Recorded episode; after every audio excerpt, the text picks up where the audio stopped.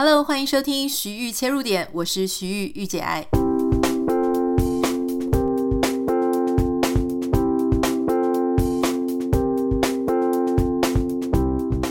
收听今天的节目。在今天的节目开始之前，要先跟大家宣传一件事情，我觉得非常的有意义。我知道我们有很多的听众都喜欢看书，而且现在因为家里的空间变少，所以很多人都是在看电子书。可是你知道电子书其实也是可以用借的吗？哦，我最近就发现一件事情，就是说你现在跟图书馆借书，以前你会觉得很难啊，包含借电子书，因为你就要等前面那个人看完，然后你才可以看。那这个时间点要去等待的时候，很多人就会放弃呀、忘记，或甚至干脆就去买一本。不过现在呢，因为文化部它拨了一笔一亿元的预算嘛，所以可以让这个很多的图书后来跟他们签约的都变成季次服务。也就是说呢，有点类似我们现在在看串流影音，不管是 Netflix 或者 Spotify 哈，上面只要有这个这个项目这个档案。那其实同时就可以有很多很多人一起看。其实那时候我在看这图书馆的时候，我也是不太了解。我想说，诶，电子书不是就已经有了吗？有了为什么不可以？这种电子版为什么不能一次很多人看？后来才知道是跟计费有关系啦，哈，因为以前是买断的，现在如果计次服务呢，就是有多少人去看，那这图书馆它就会付给作者啊、出版社就是额外的钱，所以我还蛮推荐大家可以去看，因为现在第一个借阅就变得很容易，好，只要这个书它是有计次服务的话呢，你就可以一次同一个时间有多个使用者一起看，那当然因为这个是很吃经费的，所以。还是有一点点限制了哈，一个平台一次就限接十本，一次十四天啊，那可以不用排队。可是呢，他们还是会希望大家可以珍惜这个资源啊。所以，如果一个月内你累计五本以上，好，在归还之前你都连开都没有开的话，你就会被停权哦。那使用方法呢？我会放在今天的节目简介栏，使用的链接也会放在节目简介栏。我有推荐五本书，也都会一起放在那边。如果你有兴趣的话，欢迎点开今天节目简介栏。好，接下来我们就要开始今天的节目。今天的节目，我想聊的是一位大家可能有一点熟悉，但是却又不会太认识的一位女性，她是陆小曼。我知道很多人听到陆小曼这个名字的时候，你想到的一定是徐志摩吗？因为以前我们都会讲到说，哦，徐志摩跟他的三个女人，也就是张幼仪、啊、林徽因，还有陆小曼。可是今天我想要跟大家分享的呢，是陆小曼跟他的三个男人啊。我这样子的视角，不只是说我们要从一个男性的视角改成女性的视角。事实上，我也很好奇啊，我自己本身很好奇。很多人在谈到，比方说张幼仪的时候，哦，就给她很高的评价，就觉得她忍辱负重啊，哦，就虽然说她嫁给了一个不爱她的男人，可是她还是非常尽心尽力的去照顾他们家，甚至在被离婚之后越过越好，还反过来帮助徐志摩他们。那谈到林徽因的时候，很多人当然就觉得她是一个才女啊，事实上她也没有跟徐志摩闹出什么很难堪的丑闻，他们就是有恋爱嘛，哈，所以。也对他的这各方面的，比方说艺术、文学、建筑等等的评价是相当高。但是谈到陆小曼的时候，很多人就对她有非常极端的评价。有些人当然是说她长得非常漂亮，有的人说她也蛮有才气的。但是更多的人说他非常的奢侈，非常的拜金，认为说徐志摩呢是毁在他的手上，甚至徐志摩后来他的飞机失事，很多人就说都是因为陆小曼，他是罪魁祸首。可是，在大家这样谈陆小曼的过程当中，其实很少人真的去把陆小曼到底他是一个什么样的人。为什么被人家讲的这么不堪？可是徐志摩还是非常非常的爱她。又为什么她明明就是徐志摩一个合法结婚的妻子，第二任，可是徐家从头到尾都不愿意承认她，甚至徐家到后来，像这个张幼仪啊，哈，或者其他人，他们都还是很热情的接待，但就是陆小曼，他们死都不愿意原谅她。这个时候，如果我们站在徐志摩或徐家的立场，我们当然就啊，很多这个呃一些责难都会落在陆小曼的头上。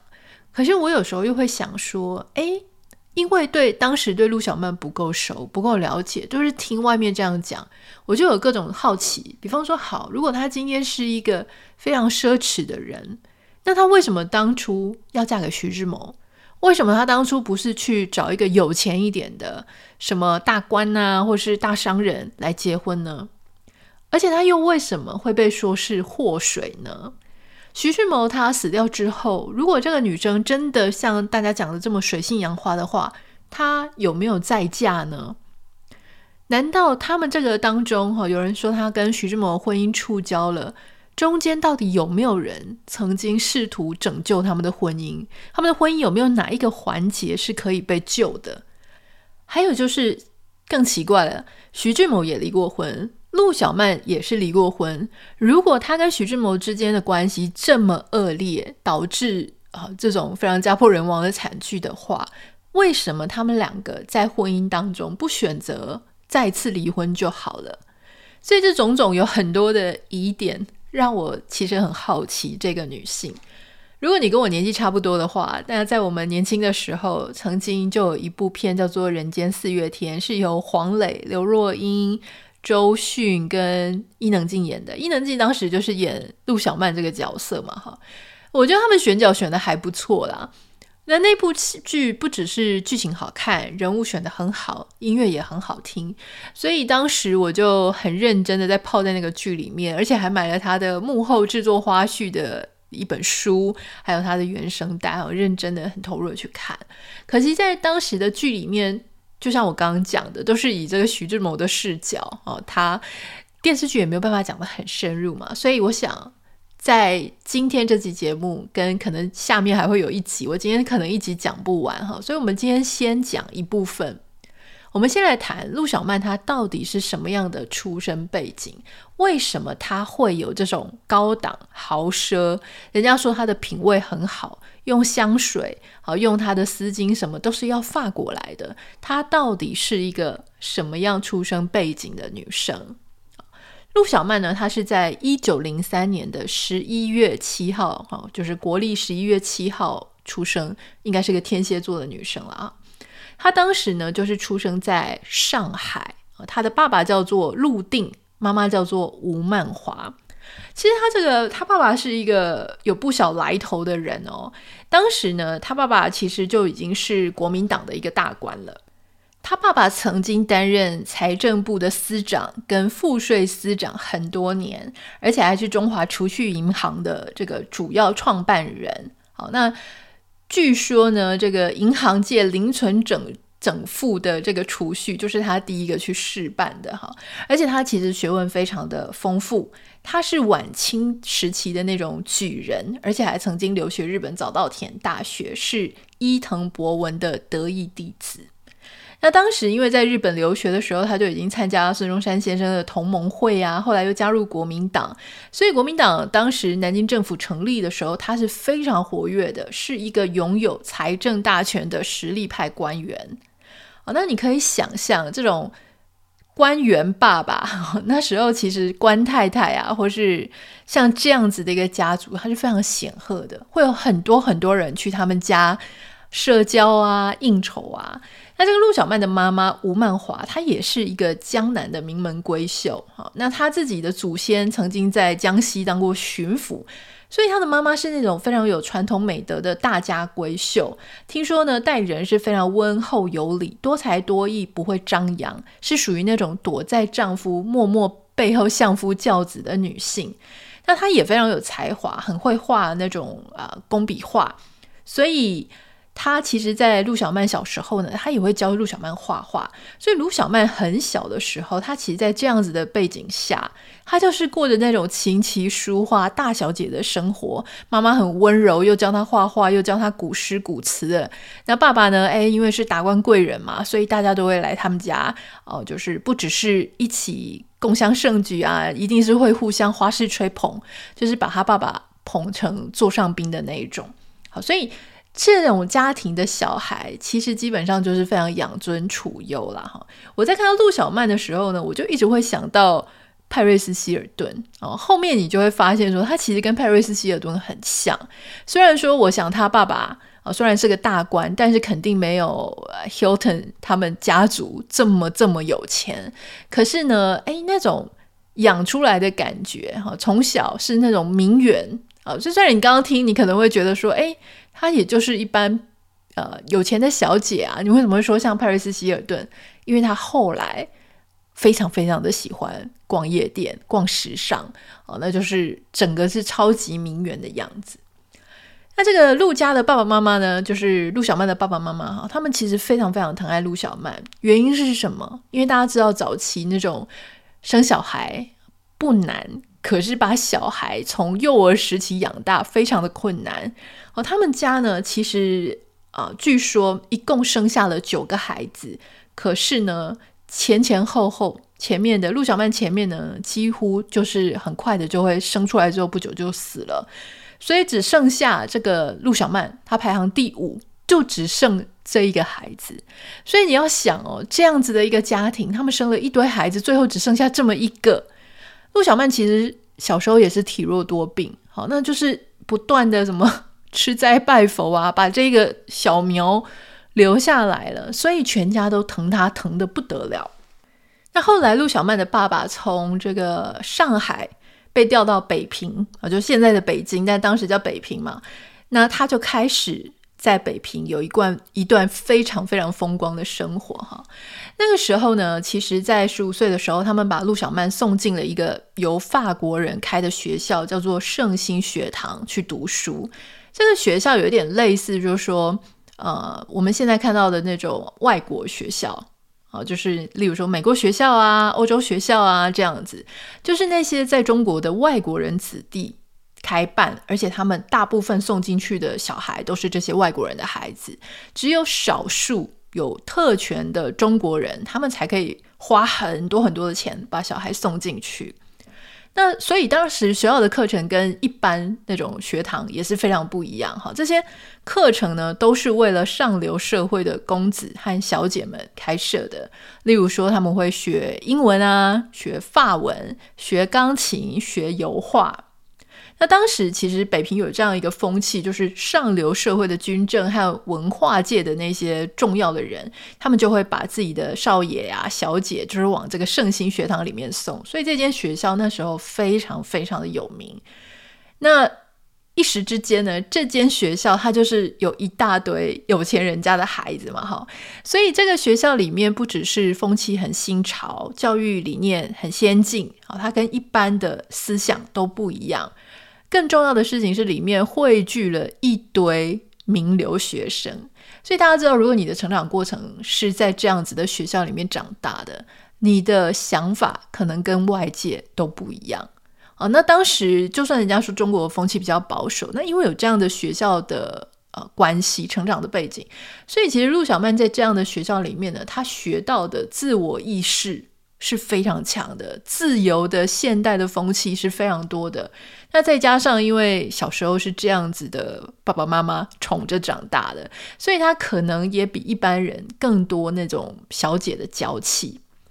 果不其然呢，陆小曼在这样子的学校里面，她过得非常愉快，因为她天生就是那种舞台型的人物啊，因为她很聪明、很活泼又开朗大方。我个人在读她自传的时候，还有这些在讲她的传记的人一些内容的时候。我猜测他可能是一个 extrovert，就是一个外向型的人。他非常喜欢大家的目光啊，很喜欢跟大家交朋友，一定要看到很多很多的人。当然，我觉得这跟他小时候的家庭环境啊，他们家就是这样子，各种文武百官，大家要去阿谀奉承，这个是一脉的啦，哈。所以在那个学校里面呢，他就非常开心啊，很活泼的在学习。他在学业上面表现得非常好，而且会英文、会法文。那当时他们家还特别帮他请了一个家庭教师啊，那种在教他。那这个家庭教师是一个英国籍的女老师，所以他其实从小英文跟法文就学得非常非常好。十五、十六岁的时候，她因为又长得非常漂亮。如果你去 Google 查她的照片，小心不要查成伊能静了哈。就是你查她本人的照片，你会发现她眼睛丹丹凤凤的，然后长得非常标致。在那个年代看来，或在这个年代啊，其实你在现代看来，你都会觉得是一个长得蛮漂亮的女生。而且说真的，跟那个时候其他人的照片，不管是林徽因啊、张幼仪啊比起来，她确实长得很现代感，有一种说不出来的魅力。而且很多人都讲说，其实她本人比照片更好看，不是属于很上相那一种。那如果照片就已经这么漂亮，我我相信她本人应该更加的有魅力。所以当时呢，呃，其实她就是属于那种校园皇后的人物。外国如果有使者来到中国的时候呢，他啊、呃、也是会去成为那种外国的使节，去招待一些来访的外国的嘉宾。所以你大家可以想象，就是这样一个出尽风头的女生，在那个时代，就是曾经有一句叫做“南唐北路”。呃，南边呢有一位叫做唐英，也是一个长得非常非常漂亮、很有才华的女生。北部呢，北边北方就是陆小曼啊、所以她是非常有名的。所以你看她那个状态，就有点像是我们熟悉的什么美女版啊、表特版啊，或是如果是放在现代，就是我们那时候什么 PTT 的神人，对不对？那种表特，那就会很多很多人很喜欢。所以你可以想象哈，这个。这么厉害、这么优秀、家世又这么好的一个女生，当她到一个适婚年龄的时候，那个年代适婚年龄非常早，大概十八、十九岁哈，就大家已经互相注吻啊，就是互相呃，家庭跟家庭之间呢，可能就说啊，你这个给我当媳妇儿啊，或者怎么的，所以那个时候他开始去他家。说媒的人，想要跟他提亲的人，真的多到不行啊！可能已经街头排到巷尾了，非常非常多。那你要想哦，这种爸爸跟妈妈他们在挑女婿的时候，一定有他自己非常独到的眼光。那种光是有钱家的公子，他们家可能是看不上眼的哈。所以就这样子挑啊挑啊挑啊挑，后来他爸妈挑给了一个，呃，挑给他一个。怎么讲呢？家境并没有非常好，可是前途非常看涨的一位青年。这位青年的名称呢，叫做王庚。这个陆爸陆妈他们理想的女婿王庚到底是一个什么样的人啊？王庚呢，他其实是一八九五年五月十五号，一一只金牛座的男生。我讲到金牛座的男生，就会特别的有这个代入的感觉，因为我现任就是金牛座的。好。他比陆小曼大了八岁啊，其实家境并不是非常好，可是人呢非常的有青年才俊啊哈。当时他在一九一一年的时候呢，毕业清华大学，在同一年的时候，他就到美国去留学，一开始进入的是密西根大学，后来他又进到这个哥伦比亚大学，再到美国普林斯顿大学去读哲学。拿到普林斯大学的一个呃文学士的学位，后来又到西点军校攻读军事，跟艾森豪这个将军是同学。一九一八年六月的时候，他以第十名的这么优异的成绩毕业回国。所以你看他这样一个哦，到美国留学八年那么久的，当时回到中国的社会、中国的军队里面，其实大家都觉得这个人绝对大有可为。虽然家里的家境没有非常好，可是这样一个背景实在太突出了，前途必然是无可限量的。所以，就像大家这样子预想的哈，他刚回到中国的时候呢，马上就任职在陆军部。一九一八年巴黎和会的期间，当时有需要一些有留洋经验的军事专家，可以协助去争取中国的一些权利。这个王庚，他很快就被任命，任命是巴黎和会中国代表团的上校武官，而且还兼他们外交部外文翻译。在一九一八年的秋天呢，他就担任航空局的委员。一九二一年变成陆军上校，就是在这个一九二一年这个时候，他被介绍给陆小曼。那很快的，王庚跟这个陆小曼的婚事啊，就在那一年就决定了下来。不过，刚刚前面我们已经埋伏笔了，王庚是一个金牛座，我不知道你相不相信星座了哈，但是。我自己认识很多金牛座，包含我先生，他们都是非常认真在工作，非常脚踏实地的那种人。所以我看到这个传记里面形容的王庚，我觉得非常的眼熟。他就是真的是一个尽职尽责、办事很干练的年轻人，非常工作狂。特别是因为他曾经在西点军校啊，那种整个军事化养成他很刻板，然后生活习惯很好，很认真，一丝不苟哈。那尤其是因为他也很希望人在军队里面，就会很希望赶快得到。晋升啊，把主啊，哈，那这样子你就官越做越大，你的家庭生活还有你的经济啊、收入啊、地位啊，各方面会越来越稳固。所以他其实呢，就非常认真在上班。据这个传记上面讲说，他一个星期里面从周一到周六全部都是工作时间，而且早出晚归，所有的心思通通花在工作上面。那陆小曼就被他晾在家里，我说他也没有陪太太，就算是新婚也没陪太太。那个时候陆小曼是十九岁，刚从这种学校里面毕业不久，然后立刻呢懵懵懂懂之间就嫁给了王庚。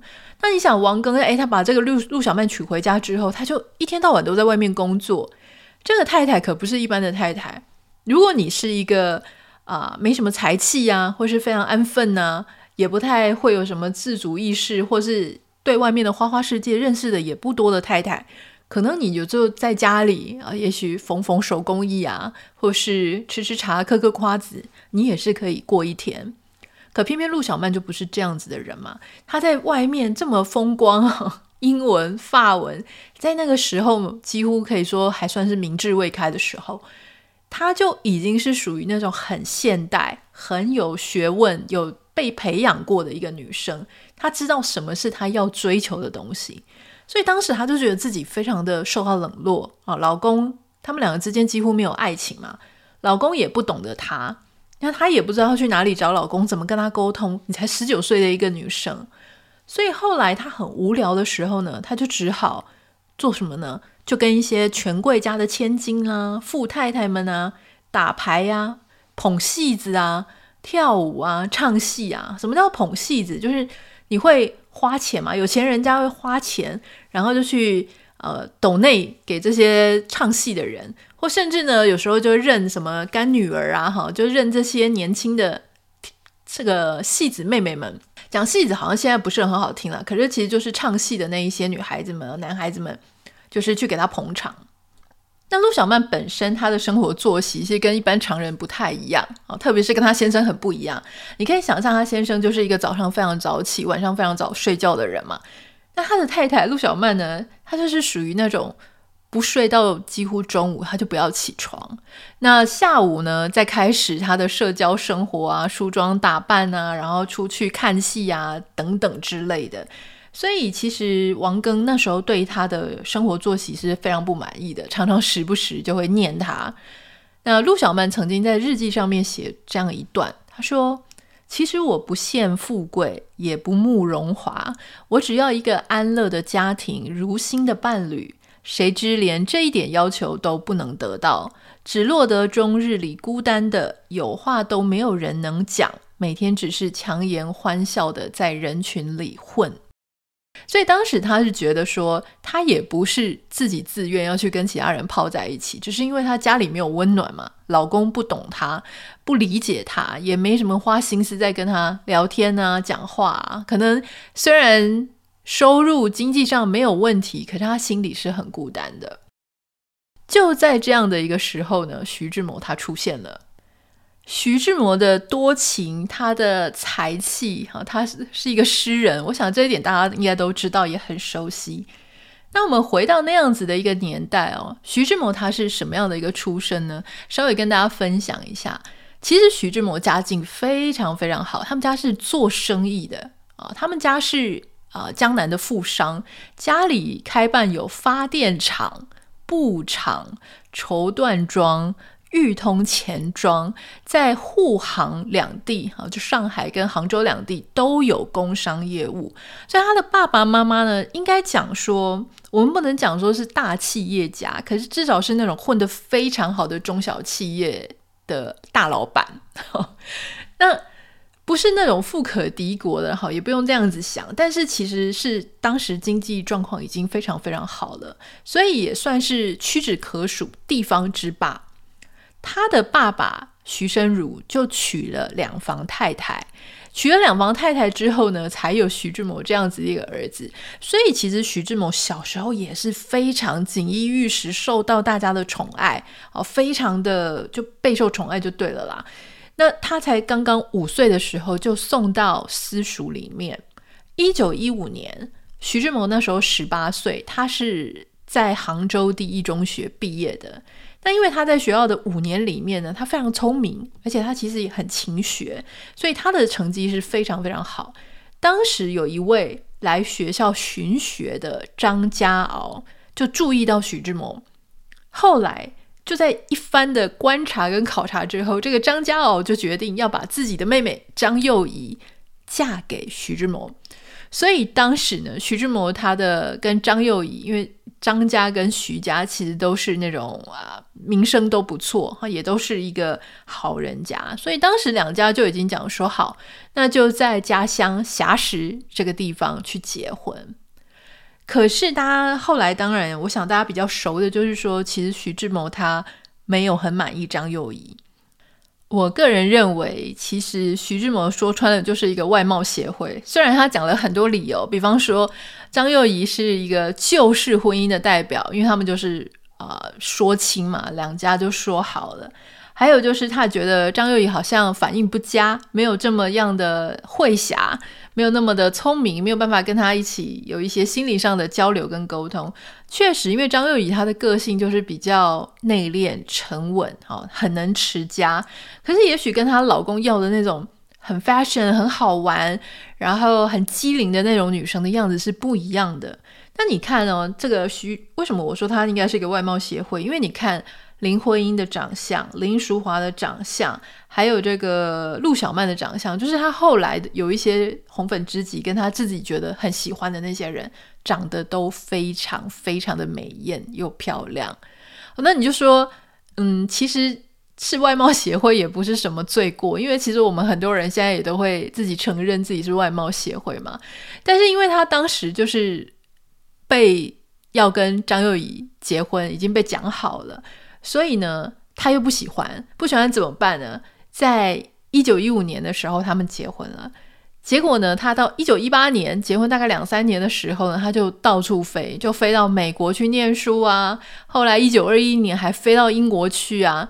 就在一九二一年，他在英国留学的时候，遇到同样是去英国游学的林长民跟他的女儿林徽因。那个时候他就煞到林徽因，因为林徽因就是整个在英国那样子非常英伦的气氛里面，哎，突然出现一个东方美人，长得非常的有气质，温柔婉约，而且还很聪明，讲话是很机灵，而且可以跟他啊、一来一往的，在学识上、在艺术上、在眼界上，完全不输于他的一个女生。所以他当时就深深的被林徽因吸引。那后来你可能也知道，就他是超级疯狂的追求林徽因。可是你在追求林徽因的时候，其实人家都知道你家里有太太啊，他自己家里有太太，甚至还有小孩，这件事情是所有的人都知道的。所以林徽因她能怎样呢？她也不能表现的，他并不是那一种个性啊，不是像陆小曼后来整个就是。失心疯的那样子去谈恋爱，他不是这么这么恋爱脑的。虽然你看起来他也是好像有陷入在爱情的感情里面，但后来他的理智还是让他就是打消了这个念头。林徽因对徐志摩的感情是非常有保留的，就是因为徐志摩的身份的问题。那你不太确定说是不是性格上他也觉得好像不太适合当老公，感觉浮浮的哈。总之，他后来。啊，还是情归梁启超的儿子梁思成。那就在一九二三年的时候啊，那这个中间发生了一件事情，我觉得应该也要跟大家讲一下。因为在一九二一年啊，就徐志摩他就看到林徽因，他不是就非常非常爱她嘛？那林徽因当然就是说，你家已经有，你已经有太太，已经有小孩。就在这样子的状况下呢，我觉得徐志摩他就拼了，他就想说，好，那我要跟我太太离婚。那要怎么离婚呢？因为当时几乎是没有什么离婚的先例嘛，它不是一个很流行的事情，所以他想了一个贱招。这个贱招就是他写信回去啊，写到家里，就跟他爸妈讲说呢，啊，他非常的思念张幼仪，他觉得应该要带着张幼仪一起在外国生活，让他见见外国的环境，把他留在身边啊，所以各种甜言蜜语的骗他的爸爸妈妈，骗张幼仪，就把张幼仪给拐到欧洲去。其实他拐到欧洲去是要干嘛呢？其实他就是要跟张幼仪在西方国家里面办妥这个离婚手续，所以他就把他拐过去。那张幼仪一开始当然是满心欢喜啊，想说哇，她的老公终于决定要好好跟她生活了，所以她是满怀着期待的去欧洲见了徐志摩。可是没有想到，在码头，他船刚要下码头的时候，他就发现。徐志摩的表情不是一个来迎接爱人的表情，他的表情非常的，就是等得很不耐烦的那种感觉，就是你看起来就他不是很期待你来，他只是被逼的要在那边等一个人，所以他其实就隐隐约约的觉得事情不太妙。那那个时候，好，总之他就到了欧洲之后，徐志摩就要逼他离婚。那这个事情很荒谬的，就是啊，在那一段时间里面，居然张幼仪又怀孕了。那当然是怀她老公的孩子。徐志摩就很着急啊，为什么？因为我现在是要跟你离婚，要去跟林徽因结婚，结果你现在又给我怀下一个，好，那那那那我这样子就会有问题啊。所以他当时是叫张幼仪去把小孩拿掉。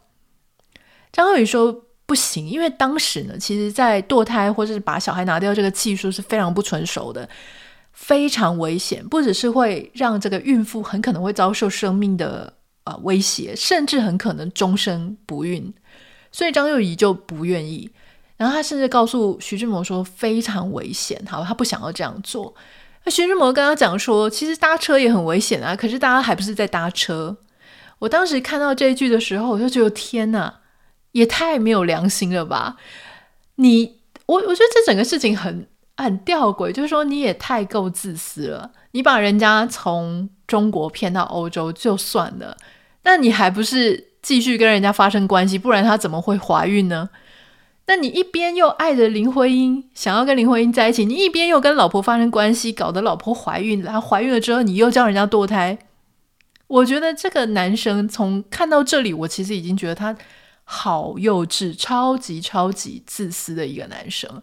我承认他可能才华非常的卓越，他也有很多很多贡献啊，关于白话文啊等等的。可是你要说他是一个多好的感情对象，我真的是要打一个很大的问号。总之，好不容易在一九二三年的时候呢，哈，这个徐志摩跟张幼仪的离婚总算办妥了，他赶快回到中国，结果就回来的时候发现，哈，林徽因已经跟梁思成订婚了。那他当然是整个很崩溃，他想说好不容易离婚，就是为了要跟你结婚，结果你们两个居然已经订婚了。而且最糟糕的事情是因为梁思成是梁启超的儿子，梁启超是徐志摩的恩师，所以，哎，你难道是真的要跟你恩师的儿子去抢太太吗，这也是非常尴尬。不过，因为他那个整个文人个性很浪漫的个性，让他不断不断的一直继续疯狂的在继续追林徽因。后来，这个林梁两家，就林徽因跟梁思成他们两家家人就觉得说，再这样下去。很危险啊！万一节外生枝怎么办哈？所以他们两家呢，就把林徽因跟梁思成就送到美国去念书留学。其实一方面是去留学，二方面其实是要摆脱徐志摩的勾勾底纠缠。那当然，他们两个就双双出国了之后呢，徐志摩他也没办法，所以他就。有一段时间在中国是非常的意志消沉啊，因为就觉得说他花了这么这么多的苦心，结果居然就晚了几步，那是他自己这样想。在这一段时间，徐志摩当然就过着非常意志消沉啊，然后很情伤的日子。你可以想象这么浪漫的人，他在情伤的时候是多么的愁云惨雾。可是他其实也有他的红粉知己了啊，比方说我们刚刚有讲到的林淑华，林淑华也是一个非常有才气、长得很漂亮的女生。虽然她不是我们今天要讲的主角，但事实上，她在这一段时间呢，跟徐志摩不断、不断、不断的通信，他们通了非常多的信，彼此呢也觉得是灵魂上的伴侣。可是这一段时间，他们两个人的互动其实还是发乎情，止乎礼。虽然信上面、呃，后人去看，你会觉得其实是蛮暧昧的，可是他们并没有跨越这种书信、呃、暧昧笔友之间的身份。后来呢，这徐志摩在一次的舞会上。就遇到了陆小曼。陆小曼她在她的《暧昧小札序》里面有提到说，她跟徐志摩见面的时候，她说：“我早已奉了父母之命、媒妁之言，跟别人结婚了。虽然当时也吃长了十几岁的年龄，可是性灵上的迷糊竟然和小童、稚童一般。婚后一年多，才稍微懂得人事。”明白两性的结合不是可以随便听别人安排的，在性情和思想上不能相谋而勉强结合是人间最痛苦的事。当时因为家庭间不能得着安慰，我就改变了常态，埋没了自己的意志。葬身在热闹生活中，去忘记我内心的痛苦。又因为我骄傲的娇慢的天性，不允许我吐露真情，于是直着脖子在人面前唱戏似的唱着，绝对不肯让人知道我是一个失意者。那个时候。陆小曼她自己自述是，她其实是过着一个很不快乐、很不幸福、也不被了解的婚姻生活。可是她已经走进了婚姻那个笼子里面，她也没有办法。就在这个时候呢，认识了徐志摩。事实上，这之间的关系有点错综复杂。徐志摩跟王庚是认识的啊。王庚，如果你还记得，就是 陆小曼的先生。王庚他其实也是梁启超的弟子。啊，跟徐志摩认识，他们两个都是北平社交界的所谓人家说那种黄金呃青年、青年才俊啊，而且他们还常常会一起聚会啊、出游。后来在认识陆小曼，而且跟陆小曼一见钟情啊，那这怎么一见钟情的呢？他们在那个舞会上面，呃，其实就遇到那。刚刚有讲说，其实陆小曼她在社交界非常有名，大家因为她很漂亮，所以徐志摩也就听闻这样子的一个女生。他在舞池上遇到陆小曼的时候，就很有礼貌的、彬彬有礼的邀请陆小曼跳一支舞。结果呢，殊不知就一首又一首又一首的这样一直不断的跳下去，就这样跳着跳着跳着，彼此就很有好感，日后越走越近。陆小曼的那种漂亮、优雅。有品味、时尚、时髦、知书达理，对西方文化的了解，英文、法文等等的哈，就是让徐志摩都觉得哇，这真的是一个很不一样的女生。所以后来呢，因为他也认识这个徐志摩，也认识王庚嘛，他就开始去泡王家，常常就会混在王家混。好，那这个因为王庚他是军人，他常常要到外地去工作，常常不在家。所以徐志摩呢，哎，就时不时跑去人家家里面啊。每个星期天，徐志摩都会跟陆小曼相约去郊外游玩，有时候去西山，有时候去看杏花，哈，秋天的时候看枫叶、红叶等等的，有时候去卧佛寺踏青，有时候去啊来金雨轩喝茶，有时候去舞厅跳舞，有时候去戏院看戏。所以呢，有了徐志摩之后，陆小曼的生活突然之间变得丰富起来，而且随着两个人接触机会越来越多，他们两个人的感情也越来越深。而且你可以想象，一个是浪漫的诗人啊，而且他是大众情人型的，因为当时很多很多的女生也非常的喜欢徐志摩，他是长得很斯文、帅帅的，又是富家公子哥，又很有才华，所以当时好多女生喜欢徐志摩。那这个陆小曼呢，刚刚已经讲，她也是一个那种呃 party queen，她也是非常有名的一个名媛，所以这两个人其实都是那种风头人物，两个人越走越近，甚至在谈恋爱的传闻就开始慢慢的传开来，不再是秘密了哈。所以越来越多人就开始发现，哦，这个陆小曼她在谈不伦恋诶，因为她其实是一个很有名望的有夫之妇嘛，另外一个又是一个大众情人诗人，所以开始就传出各种谣言啊、八卦啊、谩骂啊、指责啊，哈，你可以想象，而且其实当时的一个社会环境对女生的指责是非常非常强烈的，就算是到现在。就算是到我们现在的社会，发生不伦恋的时候，你可以看到大家有多丑女，其实就是虽然两边都骂，可是骂女生的那种字眼力道，那个是非常非常不堪的。那其实这两个人当时就受到非常多的攻击嘛。那这些闲言闲语，其实不管是让很多两个人的朋友也很不谅解，特别是陆小曼的妈妈也觉得超级崩溃的，因为他们到亲戚家去做客的时候，亲戚也会这样故意哦煽风点火啊，指桑骂槐啊，故意在那边讲说啊，你家女儿怎么样怎么样的，三姑六婆呢，真的是从古到今呢，到处都是。不过呢，你说很多人不太支持他们，也有一些朋友是支持他们的，例如说像胡适啊，哈，或者说像刘海粟啊、郁达夫啊这些人，当时他们都是属于那种思想比较开化、洋派的年轻人。他们因为跟这徐志摩和陆小曼都相熟，所以他们就发现说这一对真的是才子佳人。我觉得他们之间的。火花，他们的热情就非常的相似，所以他们就觉得，其实这两个不在一起也很可惜。就在这样子非常风风雨雨啊，这个整个风口浪尖的时候，徐志摩他收到了一封信，哦，就是他收到这个印度诗人泰戈尔他的助理的来信。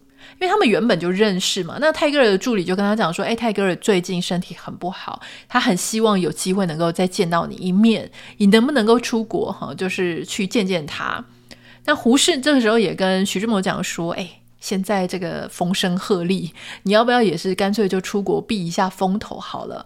所以后来想来想去，他也问陆小曼的意见，陆小曼也跟他讲说：“对呀、啊，如果说呃出国见见泰戈尔对你来说这么重要的话，那你就去吧。”当时他也没有特别去留徐志摩，我觉得在这一点上面呢，真的是很不容易，因为如果你。是一个女生，然后你现在被人家指责，结果你的另外一半居然他就说他要出国了，整个嗯溜之大吉，我相信每个人都会受不了吧，就会直接爆发。可是当时陆小曼没有啊，那其实徐志摩也很希望陆小曼可以跟他去，可是陆小曼她的身体一直非常非常不好，所以很有趣哦。就是这里讲个题外话，虽然。陆小曼她又会英文又会法文，从小就是受到很多西方教育跟思想。但事实上，你说徐志摩这三个女人啊，张幼仪、林徽因、陆小曼，唯一没有出国念书的，就是陆小曼。因为后来张幼仪她也在国外住一段时间，那林徽因更不用讲，她也是很早就出去了哈。所以，呃，反而是陆小曼她其实是没有出去过的。那当时好了，总之。在徐志摩在出国之前呢，就给他办了一个欢送宴。这个欢送宴呢，当然就是有他的好朋友啊，陆小曼也去了。重点是王庚居然也去了，哈，我也不懂王庚为什么到时候当时要去。你明明就是你太太跟人家传八卦传得超尴尬的。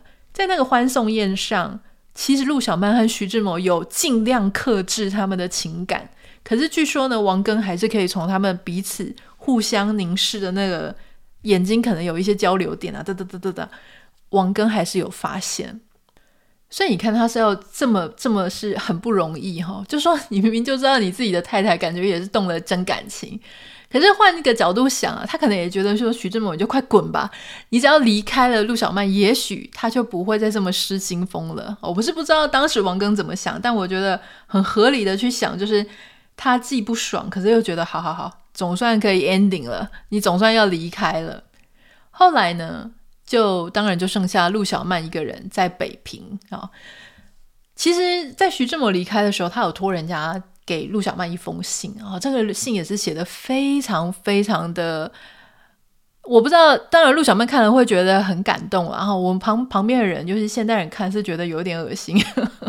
我稍微念一下给你听啊。他说呢，龙龙。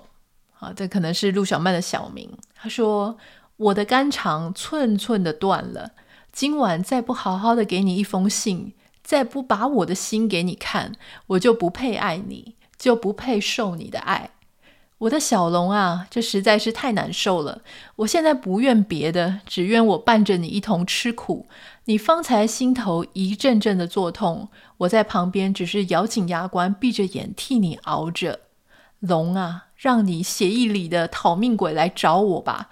叫我眼看你这样生生的受罪，我什么意念都变成了灰了。你吃线鲜鲜的苦是真的，叫我怨谁去？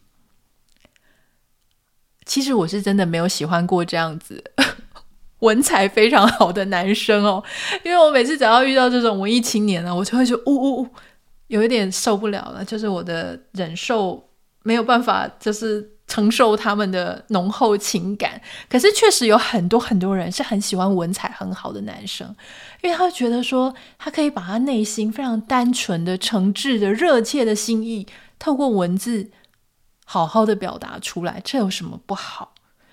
所以从这样子的一篇情书，你可以看到他们那时候已经爱到难分难舍了，哈，就是情感之浓烈的。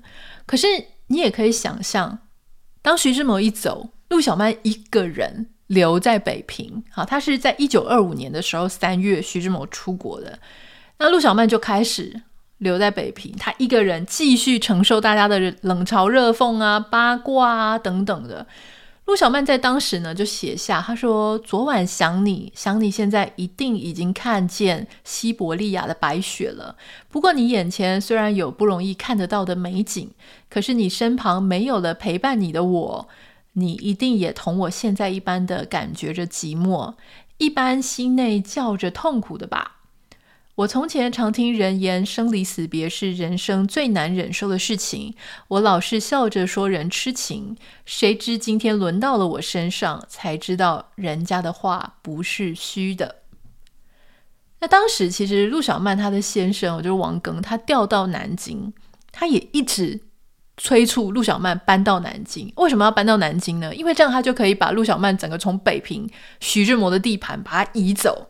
哦，那他觉得如果徐呃陆小曼他可以跟他一起到南方的话，他就可以跟徐志摩彻底切割。可是陆小曼当然是不愿意啊，他还在等徐志摩呢。那徐志摩到了国外之后，他也一直哦，他也很有趣，他一直写信给陆爸陆妈。为什么他就一直于情于理，小以大义，讲一大堆的大道理，想要说服陆爸跟陆妈说让他跟陆小曼在一起？结果呢，他陆爸陆妈当然很生气啊，就把他的信都气到哪去丢掉。陆小曼是一个身体很不好的，我们刚刚前面有讲哈，他是一个非常容易生病，他只要一气急攻心，他就会住院。所以其实徐志摩三月刚走，陆小曼四月他就送医院了，他就住院。那因为徐志摩离开之前，他有拜托就是胡适跟张新海这些好朋友们去陪陆小曼，所以就这样子慢慢的陪着陆小曼，他才情绪哈去调整、去适应徐志摩不在的日子，慢慢的、慢慢的才转好。那你看哦，这个陆爸陆妈虽然没有被徐志摩去啊，就是他的说服去感动，可是陆爸陆妈他们自己还是疼自己的孩子。他看到陆小曼居然为了一个男人这样子就病倒了，所以他们其实也有一点心软哦。所以这个时候呢，陆小曼她的情绪也稍微比较好了。那王庚呢，他也要从南京，他就想说他从南京调回上海。而且王庚他以前其实都很尊重陆小曼，陆小曼如果跟他唱反调啊，不愿意啊，他其实也不会特别说什么。可是这一次呢，他从南京调回上海的时候，他还是希望陆小曼可以到上海。而且他的态度，他就换了一种态度，他用非常非常强势的态度，希望陆小曼可以跟着他一起去上海。这个时候的王庚哦，他的态度跟以前很不一样，他感觉是越来越急了，因为他其实很希望在徐志摩不在中国的时候，他赶快把这些事情搞定，赶快把太太的心赢回来。所以他后来就开始用比较丈夫式的威严啊，希望能够去管好或者去控制陆小曼。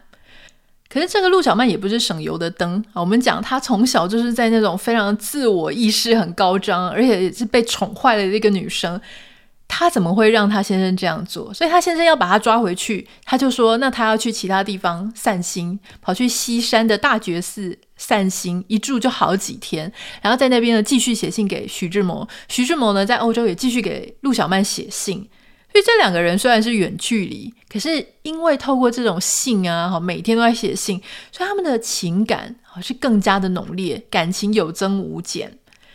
后来呢，其实其实当时徐志摩他不是，如果你还记得，他去欧洲是要去见泰戈尔的，可是后来阴错阳差，他就没有见到泰戈尔。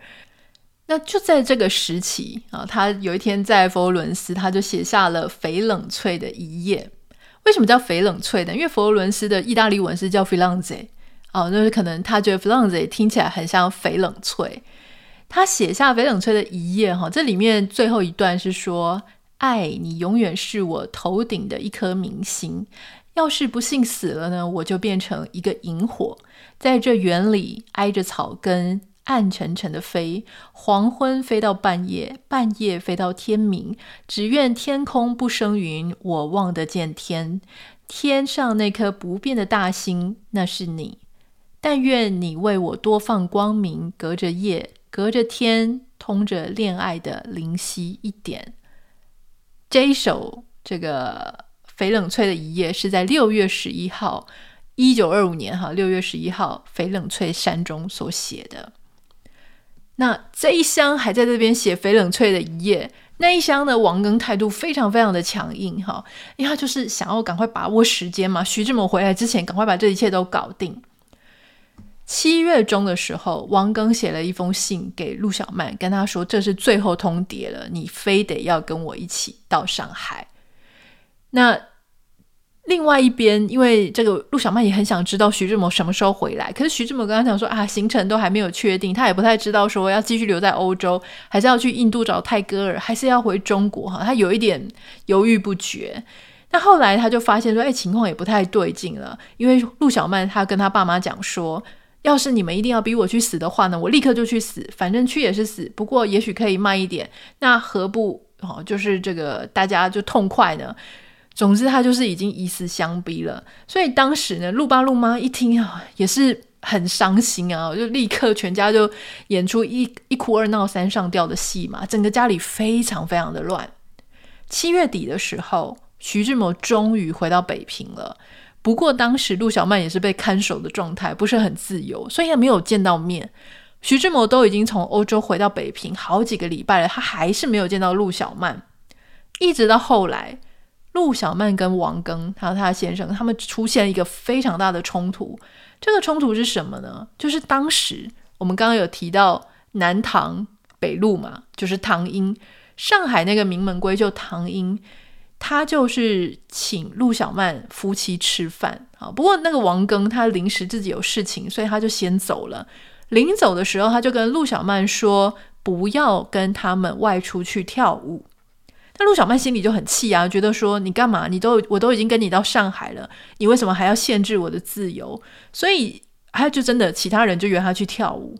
那当然，因为他的先生才刚跟他讲说你不要去跟人家跳舞，所以人家约他去跳舞的时候，他其实是有一点顾忌的。他想说，到底要不要去跳？好那旁边的人就在笑他，就说：“哎，你真的是很怕老公哎，哈，就没有想到陆小曼啊还会怕老公啊，然后这样子的一个女性啊，等等等，就一直激他激将法。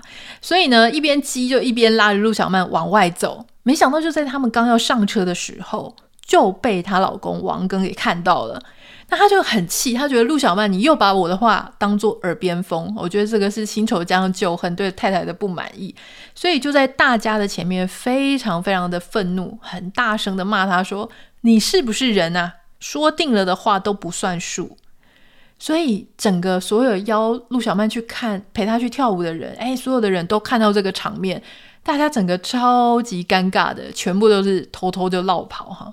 那陆小曼就被王庚拽回家。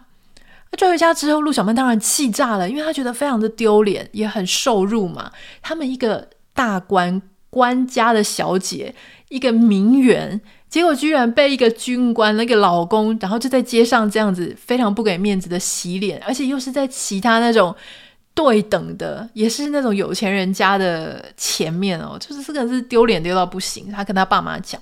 哇，他爸妈一听到，真的也是非常生气哦，立刻就跟他讲说：“好，那我就答应你们两个去离婚。”啊，这个爸妈我感觉也是蛮冲动的，就说：“好，那我支持你们离婚。”所以呢，就是一边也闹僵了，然后另外一方面，徐志摩还继续努力啊，他还是继续去拜托胡适、刘海粟这些好朋友去他们家去陆家当说客，就说啊，支持徐志摩跟陆小曼在一起，在一起嘛。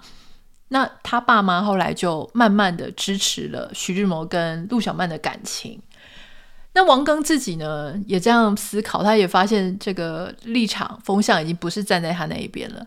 所以过了两个月之后的某一天，王庚他就正式的跟陆小曼讲说：“我想了很久，如果你认为和我在一起的生活已经没有乐趣可言的话，如果只有跟徐志摩在一起，你才能够得到幸福的话，那我愿意离婚。”哇！搞了这么这么久哦，终于等到王庚跟自己的父母同意了，所以当时陆小曼是欣喜若狂，非常非常非常开心的去跟徐志摩讲。可是事情就是常常这么戏剧性哦，就在这样的一个期间，陆小曼发现她自己怀孕了。很多人啊，就是你现在去查的各种资料里面啊，有些人就会绘声绘影的跟你讲说啊，陆小曼是怀的是徐志摩的孩子，有些人说是怀王庚的孩子。可是呢，你说他是怀徐志摩的孩子是，我觉得是不合理的啊。在一般的传记里面讲的也是他怀的是王庚的孩子，为什么呢？因为当他发现的时候，他非常的着急，他觉得。这个她怀了王庚的孩子，如果她把这件事情告诉王庚，王庚就不会愿意离婚了，所以她绝对不能够让王庚知道，也不能够让徐志摩知道嘛。好，因为我才跟你谈恋爱，结果我居然怀了我前夫的孩子，这个谁能够受得了？所以她就想要堕胎。她妈妈知道这件事情，可是就如同我们刚刚讲的，当时堕胎是非常危险的手术哦，要不是你自己可能会有生命危险，要不呢就是你可能会终生不能怀孕。